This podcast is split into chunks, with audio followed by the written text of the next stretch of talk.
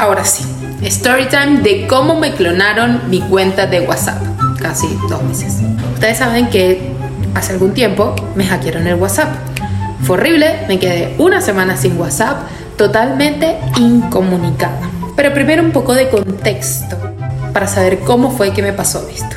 Te llaman te llaman siempre y casi siempre de un número que evidentemente no es de la empresa. El punto es que yo contesté y estaba distraída, estaba haciendo otra cosa, estaba en otro mundo. Contesté y lo puse en altavoz, lo dejé ahí al lado de mí y esta persona comenzó a hablarme. Todo era súper formal, todo era como, hola, somos, soy un operador, bla, bla, bla, bla, bla. Este, estamos cambiando las líneas, ahora no vamos a hacer 4G, sino que vamos a hacer 5G. Mira, dame unos cuantos dígitos que te pasaron ahí. Así literalmente fue.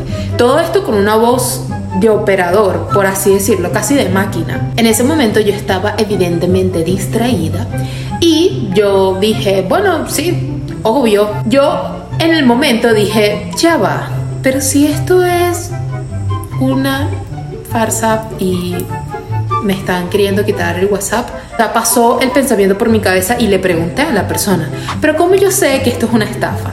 Que esto no es una estafa. Gracias. Y ellos me respondieron y me dijeron, sí, claro, mira, te explico. Vas a anotar mi nombre, vas a anotar mi número de teléfono, vas a anotar mi cédula, vas a anotar todo.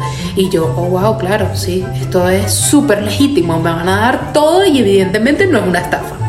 Mm, primer error. Después de que me dieron todos sus datos, yo procedí a darle mis seis dígitos de código de verificación del WhatsApp, que es todo lo que ellos quieren.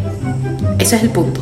Todo lo que ellos quieren es el código de verificación de WhatsApp. Luego me pidieron apagar el teléfono por 60, 60 minutos, o sea, una hora sin mi celular. Ahí yo dije, pero ¿cómo yo apagar el celular por 60? O sea, no tiene sentido esto.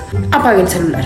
Apagué el celular, apagué el celular y después de unos 5 minutos llamé a mi mamá y dije, ¿a ti te han llamado para esto? Y mi mamá evidentemente me dijo de bruta para abajo. Así que fue la historia como me hackearon el WhatsApp. Para cuando ya había aprendido el celular, evidentemente ya era súper tarde y ya me habían clonado todo el WhatsApp. Luego de 7 días hábiles hábiles, el WhatsApp regresó mágicamente. El consejo que te dan es que no elimines WhatsApp y lo dejes ahí.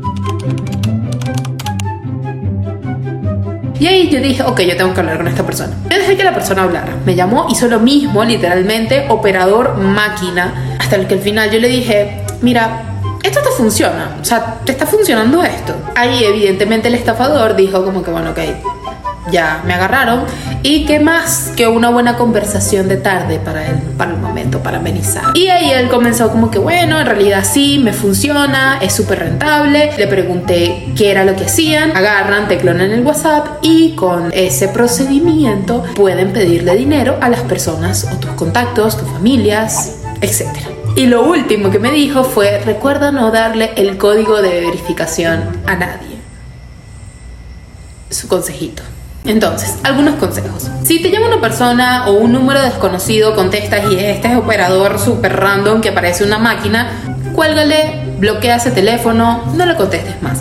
Ninguna empresa telefónica te va a llamar para decir, mira, estamos cambiando de 4G a 5G. O sea, eso no, no pasa. Dos, si puedes activar el código de verificación de dos pasos, Buenísimo. Ese es un código de verificación que te pide WhatsApp cada tanto que entras a la aplicación y es un código que nada más te lo puedes saber tú y nada más lo deberías tener tú. Otro consejo que te puedo dar es que esto se lo repliques a tus familiares que tal vez no están tan duchos con el tema de la tecnología. Es importante porque de verdad puedes caer muy rápido. O sea, el nivel de profesionalismo que tienen estas personas es grande. Y finalmente, no le des el código de 6 dígitos a nadie.